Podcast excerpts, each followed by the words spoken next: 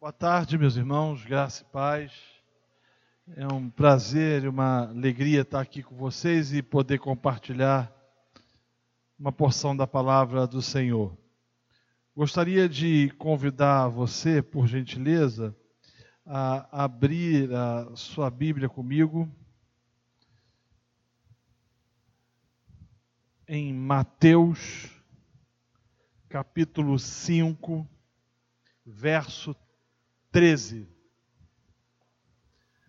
Mateus capítulo 5, verso 13. Que diz: Vocês são o sal da terra, mas se o sal perdeu o seu sabor, como restaurá-lo?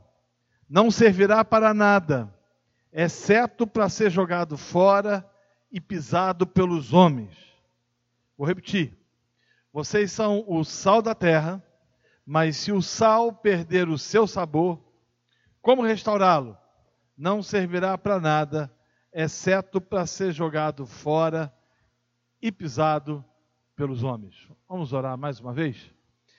Pai querido, pedimos que tu possas nos ajudar a entender o tempo que nós estamos vivendo e ao mesmo tempo entender aquilo que a tua palavra tenciona nos ensinar a respeito de uma experiência profunda contigo, que gere, que proporcione avivamento das nossas vidas e na nossa cidade. Nós pedimos o teu cuidado, em nome de Jesus. Amém e amém. Queridos, eu vou dividir essa primeira palestra nossa em três partes. Na verdade, primeiramente, eu vou fazer algumas constatações depois eu vou fazer algumas confirmações e por fim eu vou trazer respostas às duas primeiras afirmações. Deixe-me repetir isso. Eu vou fazer algumas constatações, depois eu vou fazer algumas confirmações e por fim vou trazer respostas às primeiras, as duas primeiras afirmações. Vamos às constatações. Primeiro, a sociedade que a gente vive é uma sociedade hedonista, egoísta, e eu vou usar um neologismo aqui, umbígua. É uma sociedade que se preocupa somente com seu próprio umbigo. Na verdade, um dos motes da nossa sociedade é farinha pouca, meu pirão primeiro, como diz o ditado popular. A gente vive num tempo onde as pessoas elas querem ser felizes, felizes, e em nome dessa busca desenfreada pela felicidade, elas fazem qualquer negócio. Portanto, são egoístas e extremamente ensimesmados. Em segundo lugar, essa sociedade que a gente vive é uma sociedade adoecida em estado de metástase em suas estruturas públicas e privadas. Por exemplo, nosso país é um país absorto em todo tipo de corrupção. Ela é endêmica. A gente percebe isso de forma extremamente clara do norte a sul e de leste a oeste. E a gente vê que esse tipo de adoecimento não se dá somente nas estruturas públicas, mas também se dá em estruturas privadas. Terceiro lugar, a sociedade que a gente está inserido é uma sociedade em que os fins justificam os meios. Na perspectiva do brasileiro, por exemplo, não importa que a coisa esteja certo, o que importa é que dê certo. E se for para dar certo, negociar ou ter que negociar conceitos, valores, princípios e ética, faz-se qualquer negócio. Em quarto lugar, essa sociedade que a gente está inserida é uma sociedade que acostumou a violência e a barbárie. Por exemplo, no Brasil hoje, 60 mil pessoas são assassinadas por ano. São um número, ou é um número absurdamente alto e elevado. Em quinto lugar, essa sociedade que a gente faz parte é uma sociedade que relativizou o absoluto. E isso se percebe claramente, primeiro, na deterioração das estruturas familiares. Quando você olha, por exemplo, para o conceito de família do nosso tempo, a gente vai perceber de forma extremamente clara que a ideia ou que o conceito ah, outrora sobre família, ao qual era absoluto, hoje foi extremamente relativizado. Você vai perceber de forma extremamente clara que há cerca de 30, 40 anos atrás, uma família se constituía de um homem que deixou a sua casa e uniu-se à sua mulher e gerou filhos. Você vai ver a sociedade dizendo hoje que a família ela pode ser constituída entre dois homens que criam uma criança ou duas mulheres que também criam uma criança. Em alguns lugares do mundo hoje, você já vai ver, por exemplo, a defesa de que uma família ela pode ser constituída do seu do homem com seu animal de estimação, por exemplo, ou que uma família pode ser constituída de um, um homem que vive ou que tem relacionamento marital, por exemplo, com uma criança. Você percebe que conceitos que outrora eram absolutos foram relativizados. Esse relativismo se faz presente ah, também ah, na quebra dos elos relacionais. Você vai ver, por exemplo, o número de divórcios aumentando assustadoramente. E o interessante é que esse mesmo número de divórcios que você vê, ou essa mesma porcentagem de divórcio que você vê é, entre os incrédulos, presente é, também entre os cristãos. Na verdade, as estatísticas dizem que 56, 54 a 56% dos casais não cristãos que casam se divorciam. E o número é bem próximo dos evangélicos, que chega por torno de 50 a 52% aproximadamente. Há também a presença do relativismo na educação de filhos ou no relacionamento entre pais e filhos. Até um tempo atrás, você via, era muito comum, homens abandonarem as suas casas, como ainda o é. Mas você percebe que hoje há um abandono muito grande também das casas por parte das mulheres. E aí você vai ver muitas mulheres abandonando seus filhos, abandonando suas casas, seus lares, porque elas querem viver uma vida extremamente felizes. Ah, esse relativismo também se faz presente na quebra dos elos relacionais, na quebra dos elos e conceitos e paradigmas relacionados à sexualidade que foram absolutamente relativizados e na relação de namoro, por exemplo, entre jovens e adolescentes. Você vai ver, ah, por exemplo, na década de 70, eh, até a década de 70 aproximadamente, quando um rapaz queria namorar uma moça, ele ia à casa do pai da menina e pedia autorização a ela para que isso acontecesse. Isso não era um comportamento cristão, isso era um comportamento brasileiro da sociedade. A partir da década de 80, esse comportamento muda. É quando surge o comportamento da ficação. Né? O rapaz começa a ficar com uma menina e, se pintar clima ou se rolar química, como dizem por aí, desenvolve, contudo ou portanto, uma relação mais próxima ou uma relação é, que leve a, por fim ao namoro. No terceiro milênio, ou quando a gente entra no século 21, esse comportamento também é relativizado. Você não vê somente ou não encontra somente o namoro ou a ficação, mas você passa a encontrar entre os jovens, principalmente, o comportamento da pegação. E aí a garotada começa a pegar quantos desejar ou quantos desejam efetivamente pegar. A revista Isto É e a Band News trouxe uma reportagem ah, falando, ah, por exemplo, de uma festa que teve aqui no Rio de Janeiro, ah, chamada Festa do Beijo, com muita música eletrônica, ah, com muita dança e com muita bebida, por exemplo. E a, a Band News entrevistou, a, através do Boechat, eu lembro disso, a, um rapaz e perguntou a ele como é que a festa tinha sido. E ele disse que a festa tinha bombado, porque naquela noite ele tinha beijado mais de 70 meninas. E perguntou a uma menina como é que tinha sido a festa, e ela disse que a festa tinha sido fantástica, porque ela tinha beijado mais de 50 rapazes. Então você percebe relativismo.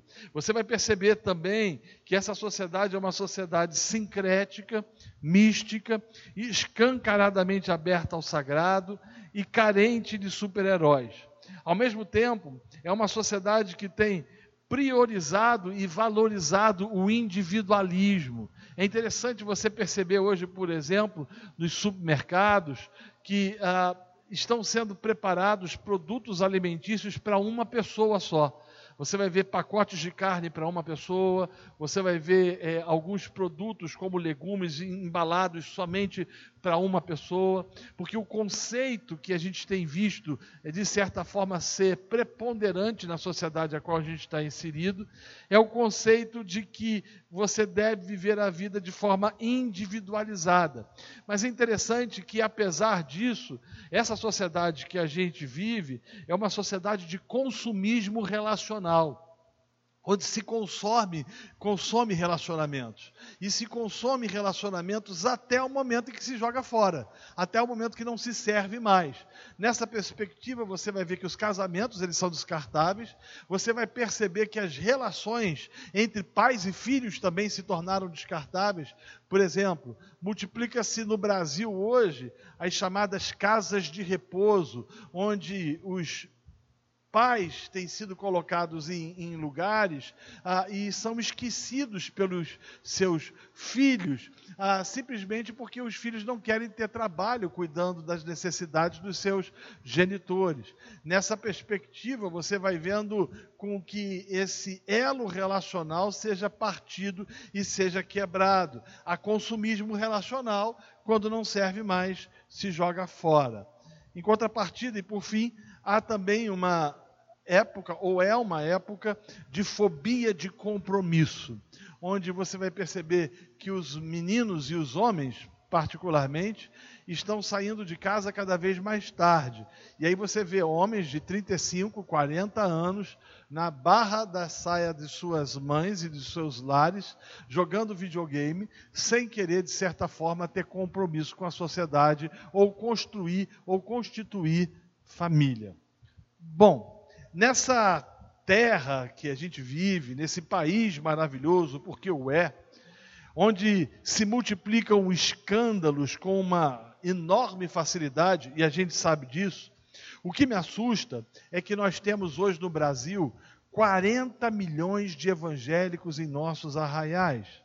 No entanto, o fato de sermos tantos não tem mudado muito o contexto social econômico e político desse país. Antes, pelo contrário, as coisas por aqui vão de mal a pior. Um exemplo: São Gonçalo, cidade vizinha Niterói, onde eu resido. São Gonçalo possui a maior concentração de igrejas por metro quadrado da América Latina. Possui a maior concentração de pastores por metro quadrado do Brasil. No entanto, é uma das cidades mais complicadas que você possa imaginar. Por exemplo, São Gonçalo, os últimos prefeitos, eles tiveram um forte envolvimento com a igreja. Os seus vereadores, boa parte deles, foram eleitos sendo cristãos. Contudo, você vai encontrar um bairro, por exemplo, chamado Jardim Catarina, que possui o Índice de Desenvolvimento Humano, o IDH, similar ou parecido, por exemplo, com o que a gente encontra na África. Isso sem falar da violência que se tem naquele lugar. Jardim Catarina, por exemplo, tem 100 mil pessoas que só fazem duas refeições completas por semana. E o interessante é que esse bairro é o bairro que tem a maior concentração de evangélicos do município de São Gonçalo.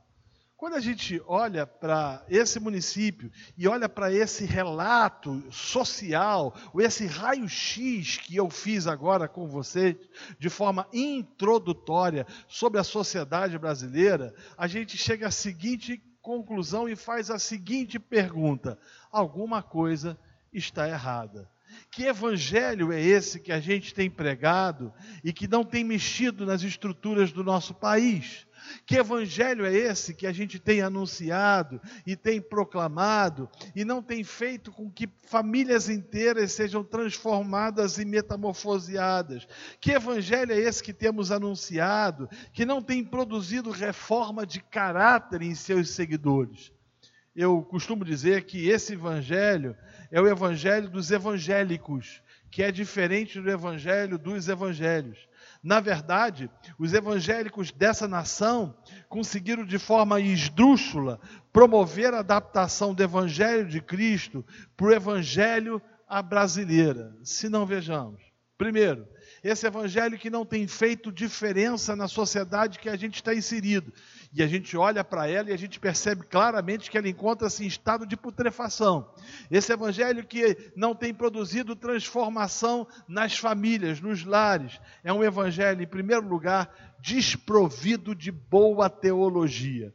Eu não sei se você já ouviu alguém dizer, ou as pessoas afirmarem que a letra mata e a teologia enterra. Já ouviu essa expressão? Tem gente que fala o seguinte: não, a gente não pode estudar teologia, a gente não pode conhecer teologia, a gente não pode conhecer a Bíblia, a gente não pode, a gente tem que deixar ir para o culto e, e, na hora, saber aquilo que o Espírito Santo vai nos conduzir. Há muitos, por exemplo, que advogam que o pastor não deve sequer preparar o sermão, ele deve chegar no púlpito e subir ao púlpito e pregar aquilo que o Espírito Santo, na hora, mandar com que ele pregue. Esse evangelho desprovido de boa teologia tem produzido problemas seríssimos no nosso país. E a consequência disso, de forma absolutamente clara, a gente vê isso de forma extremamente uh, clara, meus amados e queridos irmãos, é que a sociedade ela está mergulhada e absorta em todo tipo de pecado. Segundo lugar, esse evangelho que não tem feito sociedade, transformação na sociedade, essa sociedade a qual eu fiz um raio-x com você bem rapidamente, é um evangelho desprovido de piedade. Não há piedade, não há compaixão, não há quebrantamento, não há vida com Deus, não há relacionamento. É um evangelho desprovido de temor, é um evangelho desprovido, ah, de certa forma, de entendimento da grandeza, da magnitude, do poder e da severidade de Deus. Eu posso afirmar, sem sombra de dúvidas, que muitos pastores que estão nos púlpitos de nossas igrejas são ateus eu posso afirmar, sem sombra de dúvidas, que muitos pastores que dirigem denominações enormes e significativas nunca nasceram de novo. Na verdade, eles, no fundo, no fundo, nem acreditam em Deus, porque se acreditassem, teriam medo de pregar as loucuras, as aberrações que anunciam, porque temeriam o juízo do Deus Todo-Poderoso sobre suas vidas. Esse evangelho que tem sido pregado e que não tem feito diferença na sociedade a qual eu e você estamos inseridos, é um evangelho desprovido de santidade. É um evangelho onde o indivíduo ele ah, tem um comportamento que não ah, diferencia-se em nada, em absolutamente em nada dessa sociedade absorta de compromisso. É o evangelho onde há ausência de compromisso e a gente percebe isso muito claramente entre os crentes. Para você ter ideia, há uma estatística que diz que somente na cidade do Rio de Janeiro, 600 mil pessoas trocam de igreja a cada seis meses. A ideia é o seguinte: eu vou hoje nessa igreja, porque essa igreja tem uma boa música. Quando ela cansa da música, ela procura no balcão do supermercado uma outra igreja que tem, por exemplo, um trabalho infantil relevante. Quando termina esse momento de digamos assim, de satisfação, ela procura uma outra igreja em que ela vai ter uma atividade social mais efervescente. E assim você vai vendo de forma absolutamente clara que as pessoas elas rodam de igreja em igreja e não têm compromisso. Esse evangelho que não tem feito diferença na sociedade a qual eu e você estamos inseridos, e as características e as marcas se fazem presente, é um evangelho desprovido de boa teologia, é o melhor, eclesiologia. E isso se faz presente Primeiro, no relativismo quanto à importância e relevância de uma vida congregacional. Ah, hoje há um, há um, fenômeno que se multiplica a olhos vistos no Brasil, que se chama o fenômeno dos desigrejados. Eu entendo que existem três tipos de desigrejados. Primeiro é aquilo que eu chamo de semi-igrejamento. O semi-igrejamento me faz lembrar muito do comportamento do católico romano na década de 70, década de 80. Você chegava para uma pessoa e perguntava qual é a sua religião, e ele falava assim: Eu sou católico, mas eu não frequento a missa. Hoje você vai perceber alguns evangélicos assim: eles vão a um culto, faltam três, vem dois, somem seis. E aí você pergunta para o miserável o que, que ele não tem vindo ao culto, e ele chega para você e fala: Não, estou com muito trabalho, estou com muita dificuldade, estou com muita luta, ah, tem que fazer o, a, a, o meu TCC, eu, eu preciso lavar roupa, eu preciso fazer um bocado de coisa. É um tipo de evangélico nominal, se é que é possível desenvolver isso se é que é possível desenvolver esse tipo de comportamento. O segundo é aquilo que eu chamo de feridos na batalha. São aqueles que foram feridos em estruturas despóticas e ditatoriais, conduzidas por pastores e por líderes ah, que impõem as suas vontades e que fazem com que os seus desejos sejam cumpridos, desejos esses não fundamentados nas Escrituras e que, quando são questionados, amaldiçoam o indivíduo, dizendo que se ele fizer qualquer coisa, ele tocou no ungido do Senhor. Em terceiro lugar, há um terceiro grupo que eu chamo dos mau caráter, dos bandidos, dos safados dos caras que dizem que amam o noivo, mas odeiam a noiva, dizem que você não pode congregar de forma nenhuma e que tentam de toda forma, de toda maneira, denegrir a imagem da igreja.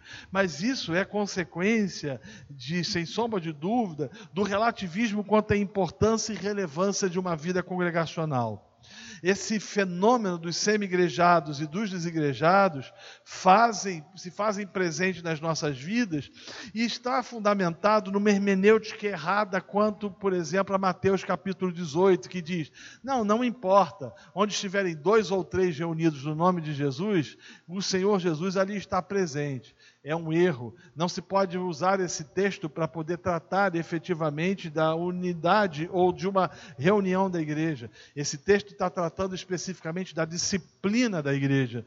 E a disciplina da igreja não está relacionada efetivamente à comunhão santos ou à relação da comunidade da igreja. Esse evangelho que não tem feito diferença na sociedade que a gente faz parte, é o evangelho desprovido de ética, de moral, e de decência. É o evangelho que aceita tanto o pecador como o pecado. E aí, na perspectiva do indivíduo, não importa se ele tem uma vida dupla, se ele é mentiroso, se ele é desonesto, o que importa no final das contas é que a igreja esteja lotada de pessoas. Afinal de contas, em nome de Cristo, faz-se qualquer negócio.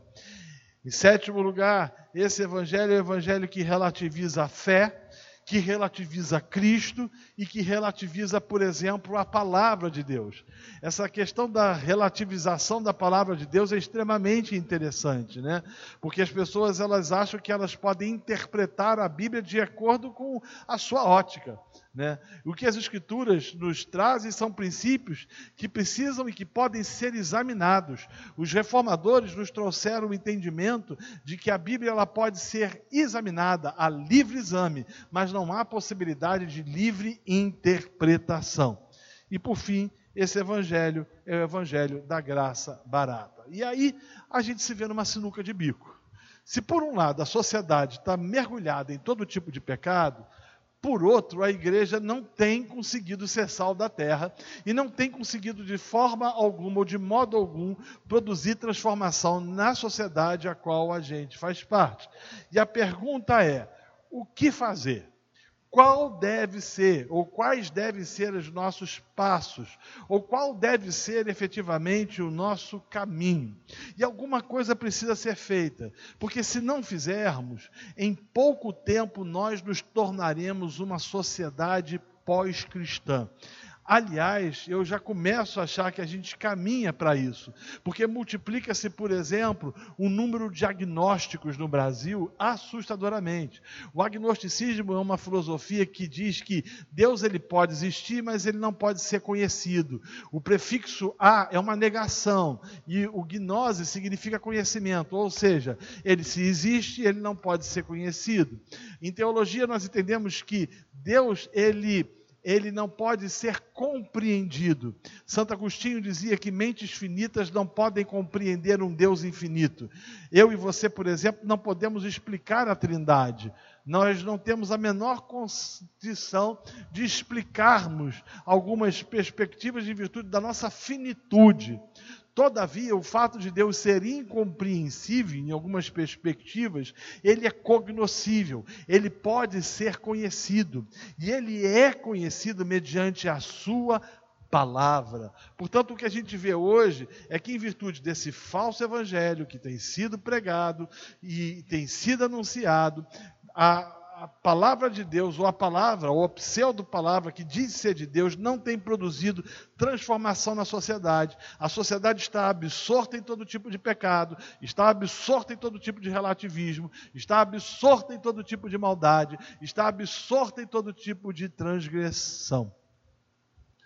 É interessante, por exemplo, que isso é extremamente perceptível nas nossas universidades.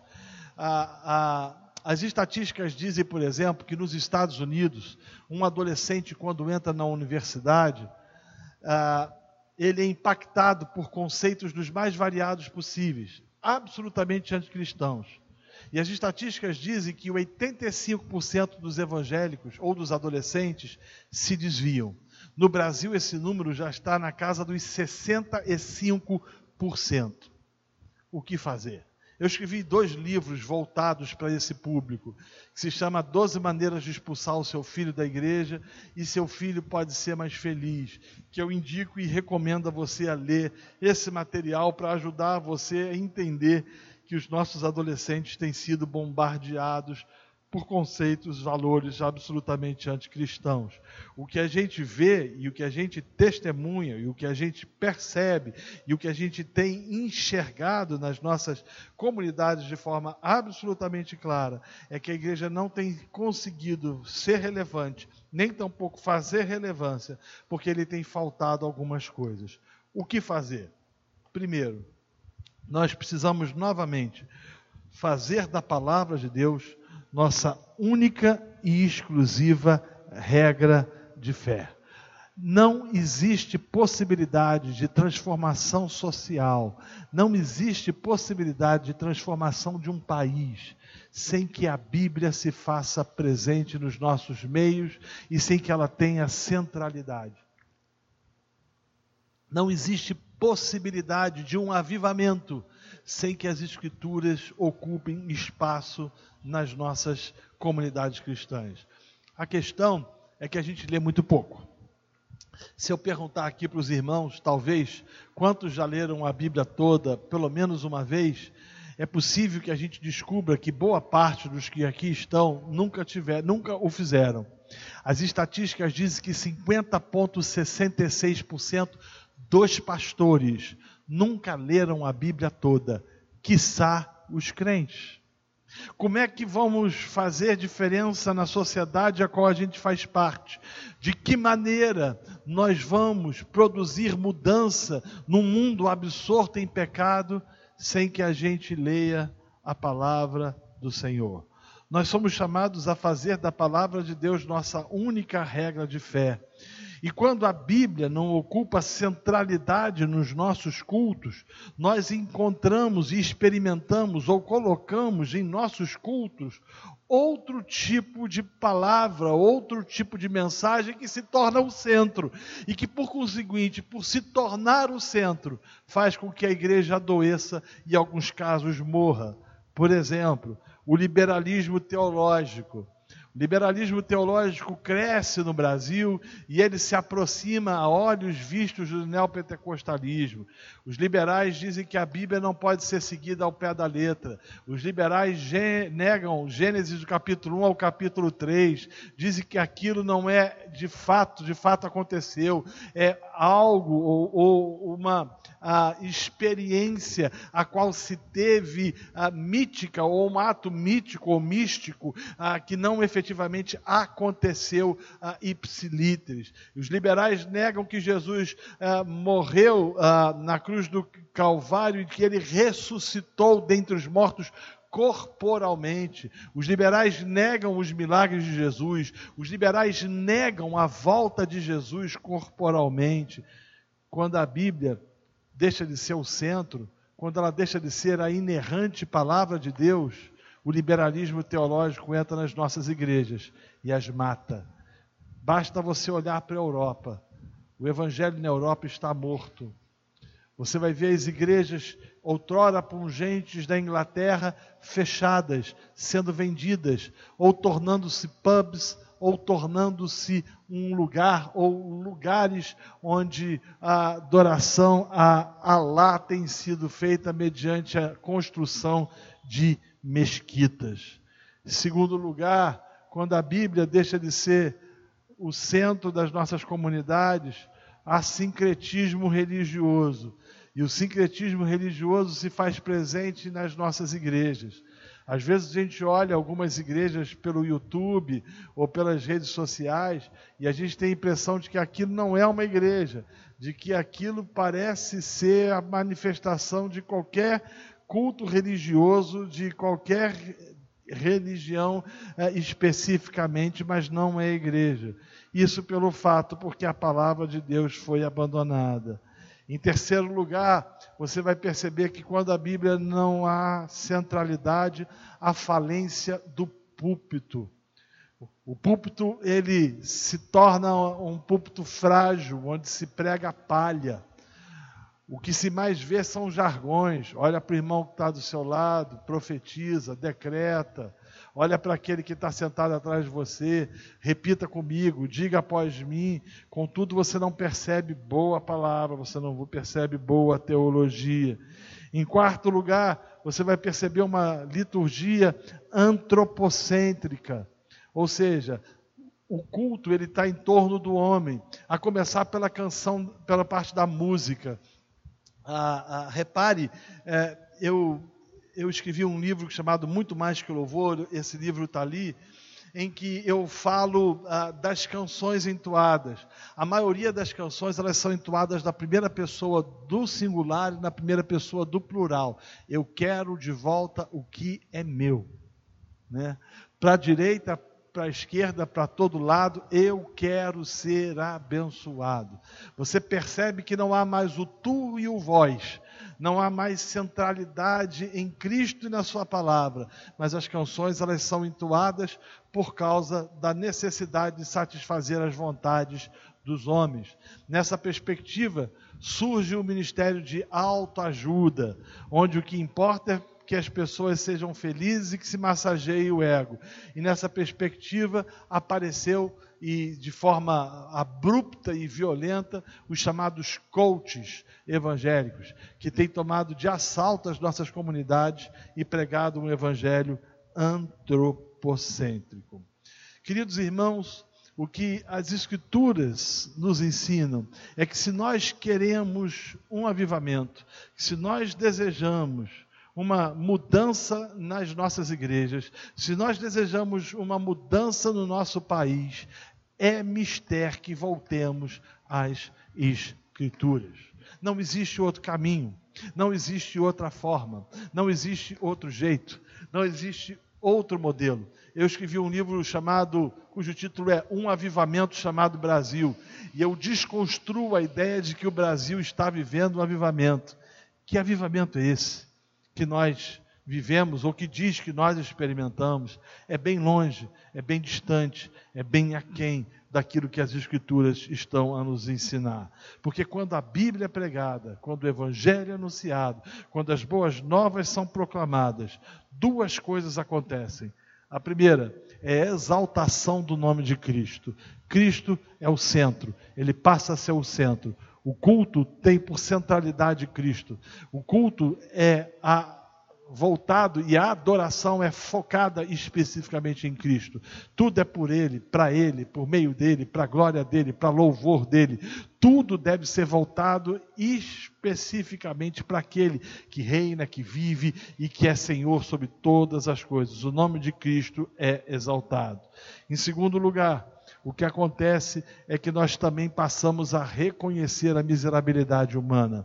Quando o Evangelho é pregado, quando as boas novas são anunciadas, quando a Bíblia encontra centralidade, nós exaltamos Cristo, nós reconhecemos a nossa miséria, confessamos os nossos pecados e aí, paulatinamente, a gente dá passos significativos para quem sabe Deus tenha misericórdia de nós e nos conceda um avivamento. Avivamento não é obra humana. Avivamento não vem através de reuniões onde o povo se reúne e diz o seguinte: vamos hoje buscar a Deus por um avivamento. Isso não acontece. Nas Escrituras, avivamento sempre veio de cima para baixo e ele sempre surgiu mediante a ação soberana de Deus. O homem não tem poder de produzir avivamento, o homem não tem poder de fazer absolutamente nada. Quem faz é Deus, e é para a glória dele, é para louvor dele, é para exaltação dele, e para que o nome dele seja bendito e glorificado. Portanto, eu concluo essa primeira palestra, essa primeira reflexão, trazendo a vocês algumas aplicações práticas que precisam ser entendidas. A primeira delas é que tanto eu quanto você precisamos entender que não há possibilidade de mudança na nossa vida, na nossa casa, na nossa família, na nossa cidade, sem que a gente volte à palavra de Deus, sem que a gente volte às Escrituras, sem que a gente conheça a palavra de Deus, sem que a gente dedique tempo à leitura. Eu estive em Buenos Aires há pouco tempo e uma coisa eh, me chamou a atenção na terra dos hermanos. Ah, por exemplo, a cada ah, quarteirão você encontra uma livraria. Os portenhos leem muito mais do que a gente. A gente não lê é absolutamente nada. Nós não lemos, quiçá, a Bíblia. O que dizer então de livros bíblicos, de livros de teologia ou de livros que nos ajudem na nossa caminhada? O povo evangélico brasileiro ele quer tchu, quer tchá, mas não quer aprender a palavra. Você vai perceber que a consequência disso é que a escola bíblica dominical ela encontra-se em estado de metástase. Eu prego o Brasil todo, viajo por esse país e aonde eu chego, eu vejo os pastores lidando com muita dificuldade, com muita luta para poder motivar o povo para poder estudar, porque o povo não quer.